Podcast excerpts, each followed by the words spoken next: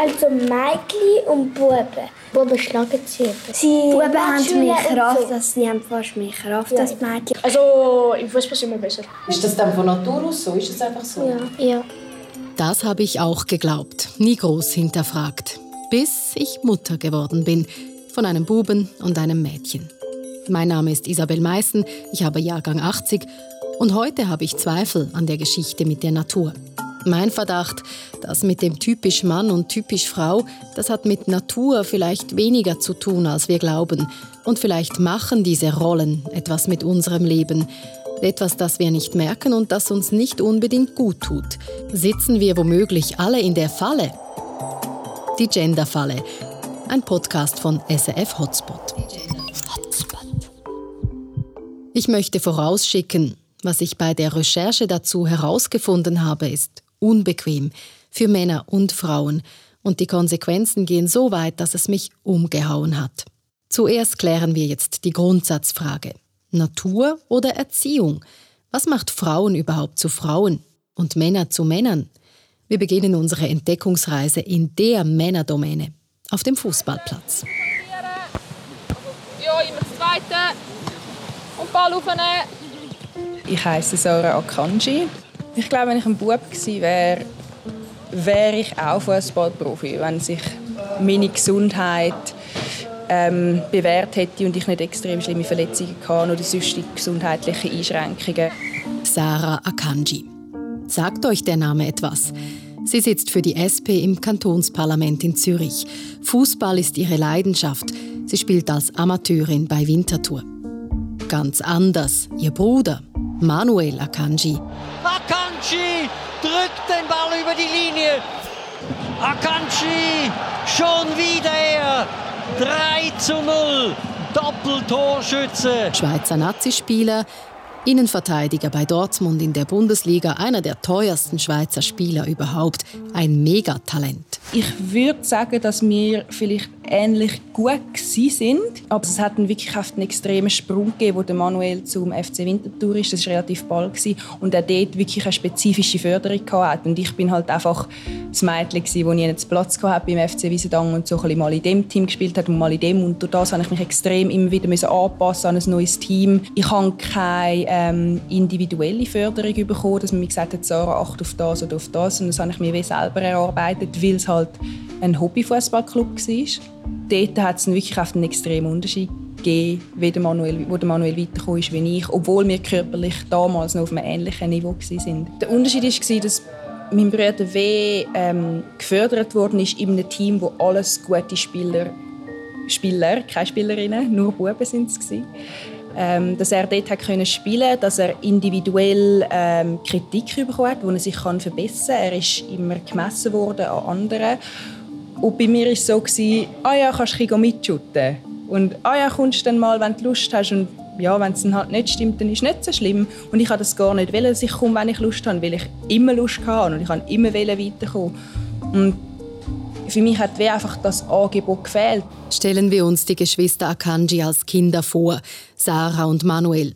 Zwei Sportskanonen sind sie, viel draußen in ihrem Dorf Wiesendangen in der Nähe von Winterthur und beide haben das gleiche Hobby. Ich habe auch einfach mal angefangen zu shooten, aber mehr im Garten, bei uns daheim. Ähm, ich habe einen jüngeren Bruder, der immer einen Ball am Fuß hatte und extrem viel mit den Nachbarsbuben gemacht. Und ich habe dann wie einfach auch mitshootet, weil ich mich nicht als Mädchen wahrgenommen habe, das nicht shootet, sondern mehr als Kind, das spielen und Energie rauslassen und habe dann mit ihnen angefangen im Garten Fußball spielen. Ich habe dann erst später, äh, als ich etwas älter wurde, gemerkt, so, ah, irgendwie ist es, glaube nicht so normal bei uns im Dorf, dass Mädchen Fußball spielen oder dass Mädchen so rauch sind im Sport wie ich oder so fest eingehen. Das hat sich erst später gezeigt. Aber zu dem Zeitpunkt habe ich wieder Fußball viel zu fest geliebt und hätte nie daran gedacht, zum Aufhören, nur weil ich ein Mädchen bin. Gut, aber wo ist überhaupt das Problem?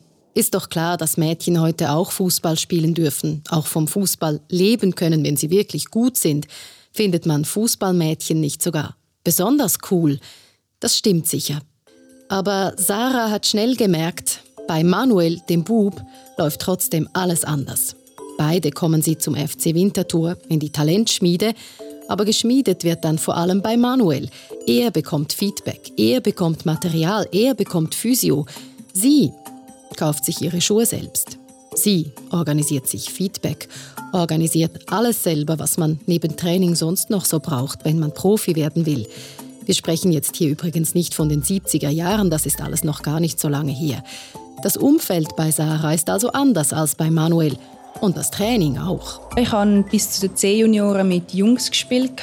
Ich glaube bis 15. Als ich zu den Frauen gekommen bin, habe ich gemerkt, es gibt rechte Unterschiede, wie sie äh, Fußball spielen wie die Jungs. Und zwar mehr vom Verhalten her, wie sie viel weniger fest auf den Ball gehen, viel weniger ihren Oberkörper einsetzen ähm, und auch den Ball abschirmen. Und es hat immer gesagt, hey Sarah, du bist aggressiv. Und ich habe so gefunden, hey, nein, ich gehe durch unnormal ein, so wie ich es halt gelernt habe. Dort habe ich gemerkt, dass wirklich die Frauen, die extrem lange mit Mädchen und nur Frauen gespielt haben, sind ganz anders trainiert worden wie ich, die einfach gleich trainiert worden bin wie ein Bub. Wenn man Hobbyverein von Frauen und Männern vergleicht, dann werden die extrem anders trainiert und es wird auf andere Sachen geachtet und Aggressivität wird teils als negativ eher bewertet, während es bei Jungs und Männern als positiv bewertet wird. Das ist einfach in meinen Augen extrem so, dass einem das beigebracht wird, dass einem als Mädchen oder Frau weniger gesagt wird, ja, setz deinen Körper ein, sondern mehr gang auf den Ball und spiel mal den Ball oder spiel ihn genug früh, dass du ja keinen Körperkontakt hast überhaupt. Zwischenfrage. Habt ihr auch schon mal über ein Kind gesagt, ja, das ist ganz ein Wilde, ein typischer Bub halt? Oder umgekehrt, sie ist so zickig, ein richtiges kleines Weibli. Ich selbst habe mir diese Frage auch stellen müssen. Und ich habe mich selbst ertappt. So etwas ist schnell gesagt und wer Kinder um sich hat, hört andauernd solche Sachen. Aber ist wirklich so viel dran? Wenn wir Sarah glauben, nein. Sie sagt, Buben sind nicht von Natur aus härter und wilder auf dem Fußballplatz. Man bringt es ihnen bei. Und umgekehrt, den Mädchen wird es aberzogen. Wie ist das bei euch? Habt ihr es ähnlich erlebt oder in eurer Kindheit andere Erfahrungen gemacht? Schickt uns doch eine Sprachnachricht auf 079 859 87 57 oder schreibt uns auf hotspot.srf.ch. Denn wenn das stimmt, dass viele Unterschiede anerzogen werden, dann gilt es wohl auch nicht nur für den Fußballplatz. Wenn das also stimmt, nicht nur im Fußball, sondern überhaupt im Leben, dann müssen wir so einiges hinterfragen. Die Buben, die angeblich schon im Mutterbauch härter treten, später auf jeden Baum klettern, aus jedem Stecken eine Waffe machen, die Mädchen, die von Anfang an jedes Kätzchen streicheln wollen, die begeistert stillsitzen, wenn wir ihnen Frisuren machen, die angeblich nicht hauen, aber intrigieren. Dass es oft so ist, das sehen wir ja im Alltag. Kann das wirklich alles anerzogen sein, wie Sarah sagt? Das will ich von jemandem wissen, der nicht einfach seine Meinung sagt, sondern der Fakten kennt. Daniel Konrad, er ist Kinderarzt am Kinderspital Zürich, wo abertausende Kinder vermessen und untersucht werden. Er ist Fachmann für Hormone. Grüezi, Herr Konrad.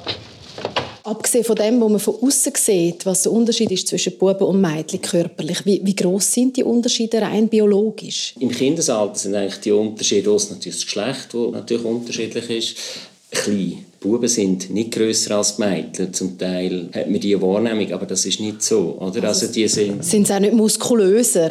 Mit 8 jetzt noch, oder ähm, klein? Ja, dort wird schon schwierig. Oder? Dann kommt es natürlich darauf an, was die Kinder möchten. Oder? Aber im Prinzip sind relativ wenige Unterschiede. Oder? Was man natürlich auch muss wissen, und das macht es ja auch spannend, im Bauch der Mutter, also während der Schwangerschaft, dort ist natürlich der Bub ähm, mehr diesen männlichen Hormon ausgesetzt, der dazu führt, dass sich das Genitale ähm, halt zu einem, ja, zu einem Penis äh, ausbildet. Nehmen wir jetzt an, es gibt einen Unterschied im Verhalten vom Bub und dem Mädchen. Warum ist das so? Wenn man jetzt die Hormone misst, im Kindesalter sieht man auch nicht grossen Unterschied. Ich weiß nicht, ob man das kann, kann wirklich beantworten kann. Also man weiß es offenbar nicht definitiv und Sie sagen, im Mutterleib sind die Unterschiede, das weiß man. Dann weiß man, wenn man es misst im Kindesalter, ist es nicht so groß. Also der Zusammenhang ist, ist nicht klar. Und dann kommt aber der Moment von der Pubertät und dass Männer muskulöser, im Schnitt sind stärker, kräftiger. Das ist ja eine Tatsache. Wie wirkt sich denn das aufs Verhalten aus? Man hört ja oft eben Jugendliche, männliche sind so ein bisschen risikobereiter, müssen sich immer messen, sind laut und hat das einen Zusammenhang? Weiß man da etwas? Das Testosteron hat sicher einen Einfluss aufs Verhalten, oder? Aber wie stark der ist, ich glaube, das ist wirklich noch schwierig zum Abschätzen. Auch dort, ich denke, das ist relativ schwierig zum trennen was ist bedingt, weil man das Gefühl hat, man muss, wie muss man sich verhalten als Mann, oder? Ich meine, da sehen Sie auch extreme kulturelle Unterschiede und schon rein das würde eigentlich dafür sprechen, dass wenn es kulturelle Unterschiede gibt, dass vielleicht wirklich ein Teil durch andere Sachen bedingt als rein jetzt Hormonwirkung, oder? Und dann akzentuieren sich die Unterschiede ja offenbar im Jugendalter, sobald die Pubertät mhm. einsetzt, oder? Aber da würden Sie auch wieder sagen, das Körperliche ist das eine, was am Prozess abläuft und wie das aufs Verhalten sich auswirkt, eben, das ist so ein bisschen vielschichtig, ein vielschichtiger. Ja, ich denke das, ja. Also körperlich ist klar, also Buben haben mehr Testosteron, das, das führt sicher dazu, dass Buben mehr Kraft haben, oder, dass das Gesicht kantiger wird, die Stimme tiefer wird. Aber ich glaube, das Verhalten, da ist das Testosteron ein Faktor, der eine Rolle spielen kann. Oder? Und da gibt es viele andere Faktoren wenn sie bei erwachsenen Männern, jungen Alter Testosteronspiegel messen im Blut, dann haben sie recht eine grosse Variabilität. Da haben sie ziemlich grosse Unterschiede. Aber einer von diesen Werten, die sie im Blut messen, können sie das nicht unbedingt korrelieren. Der hat viel Testosteron, der hat mehr Kraft. Oder? Also ich glaube, das sind verschiedene Faktoren, die eine Rolle spielen. Oder? Lassen wir das erstmal sacken. Das Testosteronargument zieht nicht. Die Hormone machen also schon mal nicht, dass Buben einfach so sind und Mädchen so. Fassen wir also zusammen, was wir bis jetzt wissen. Fakt 1. Buben und Mädchen sind sich bis zur Pubertät biologisch sehr ähnlich. Buben sind im Schnitt nicht stärker und kaum größer. Dass viele von ihnen einen Zweikampf gegen ein Mädchen trotzdem gewinnen würden, das muss also einen anderen Grund haben. Fakt 2. Bei Kindern sind die Hormonunterschiede zwischen Buben und Mädchen nicht groß. Nur vor der Geburt im Bauch der Mutter, da bekommen Jungs eine ganz hohe Dosis Testosteron. Die macht unter anderem, dass der Penis ausgebildet wird. Fakt 3. Es ist natürlich nicht ausgeschlossen, dass diese frühe Volldosis später nachwirkt und Buben tatsächlich zu den Spielzeugwaffen treibt. Aber die Wissenschaft hat das bislang nicht belegen können. Fakt 4. In der Pubertät spielt das Hormon Testosteron dann eine entscheidende Rolle. Junge Männer werden davon kantiger, bekommen mehr Muskeln und werden im Schnitt 13 cm größer als Mädchen. Fakt 5. Das kann einen gewissen Einfluss darauf haben, wie sich Jungs im Teenie-Alter verhalten, sagen Fachleute, aber es sei nicht der Faktor, der alles entscheide. Auch wenn der Kinderarzt vorsichtig formuliert hat, dass es körperliche Unterschiede gibt ab der Pubertät, das kann natürlich niemand bestreiten. Auch nicht Sarah Akanji, die ja sagt, Mädchen können nicht nur gleich gut Fußball spielen wie Jungs, sondern auch gleich hart, körperbetont und aggressiv. Natürlich, physisch sind wir weniger stark wie Männer. Das ist so, aber das Technische und das Taktische ist genauso gleich da bei Frauen wie bei Männern. Und ich glaube, dort haben wir einfach noch extrem viel Potenzial, wo wir viel herausholen können, während bei Männern die wirklich schon eigentlich das Optimale und das Größte rausgeholt haben. Die Frage ist, geht es nur darum, wer körperlich am stärksten ist und wer physisch überlegen ist? Oder geht es darum, wer das bessere Fußballspiel zeigt auf dem Feld? Sarah sagt, Verhalten kommt nicht von Muskeln. Es ist nicht der Körper, der macht, dass wir sind, wie wir sind als Frauen oder Männer. Aber wie sonst kommen diese Unterschiede zustande? Checken wir noch andere biologische Faktoren als die Hormone? Könnten es die Gene sein oder sind unsere Gehirne auf Mann, Frau programmiert? Mit der Vermutung gehe ich zu einer Koryphäe der Gehirnforschung. Lutz Jenke, Neuropsychologe ist er und Verhaltensbiologe an der Universität Zürich. Er hat hunderte Gehirne untersucht und verglichen. Ihn spreche ich darauf an, dass es biologisch bei Mann und Frau ja ganz offensichtliche Unterschiede gibt. Die haben überhaupt nichts zu tun mit schulischen Leistungen in der Primarschule. Sie haben nichts zu tun mit Verhaltensweisen in dem Kindergarten. Sie haben nichts zu tun mit Verhaltensweisen in Universitäten. Sie haben auch nichts zu tun, das behaupte ich jetzt ganz massiv, mit Führungsverhaltensweisen im Alltag. Tja, das ist mal eine klare Ansage. Und man muss wissen, Luzienke ist kein Exot in der Forschung. Was er da sagt, ist inzwischen wissenschaftlicher Mainstream. Aber wie ist das jetzt mit den Baggern und Autos und den kleinen Jungs? So viele Eltern beobachten das, so viele. Ist es wirklich möglich, dass das nicht von Natur aus passiert? Woher sollen die Gene darauf fokussiert sein, mit Autos zu spielen? Was für einen Sinn hat das? Äh, ich kann mir überhaupt keinen ultimativen biologischen Zweck vorstellen, der Jungs zum Autospielen oder mit kleinen Autospielen äh, genetisch determiniert. Also die Autos gibt es ja erst knapp 100 Jahre. Äh, warum soll ein Gen sich auf Autofahren oder Autospielen fokussieren? Jungs haben kein Spielzeug-Autogen und kein Baggergen und kein Waffengen. Okay. Trotzdem ist es ja eine Tatsache. Viele Männer sind besser im Parkieren. Ist übrigens auch bei uns zu Hause so. Mein Mann bringt unseren Minivan in jedes noch so kleine Loch. Ich suche dann jeweils lieber einen größeren Parkplatz. Das ist auch so eine klassische äh, Vorurteilsgeschichte, die im Wesentlichen dadurch zustande kommt, dass in vielen Generationen Frauen seltener gefahren sind und während des Autofahrens oder im Zusammenhang mit dem Autofahren immer hören mussten, dass sie nicht fahren konnten.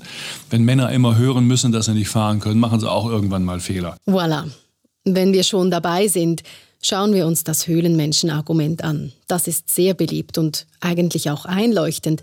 Steinzeitfrauen haben Kinder geboren und großgezogen. Logisch, dass sie da ein bisschen um die Höhle herum geblieben sind, Pilze und Beeren gesammelt haben.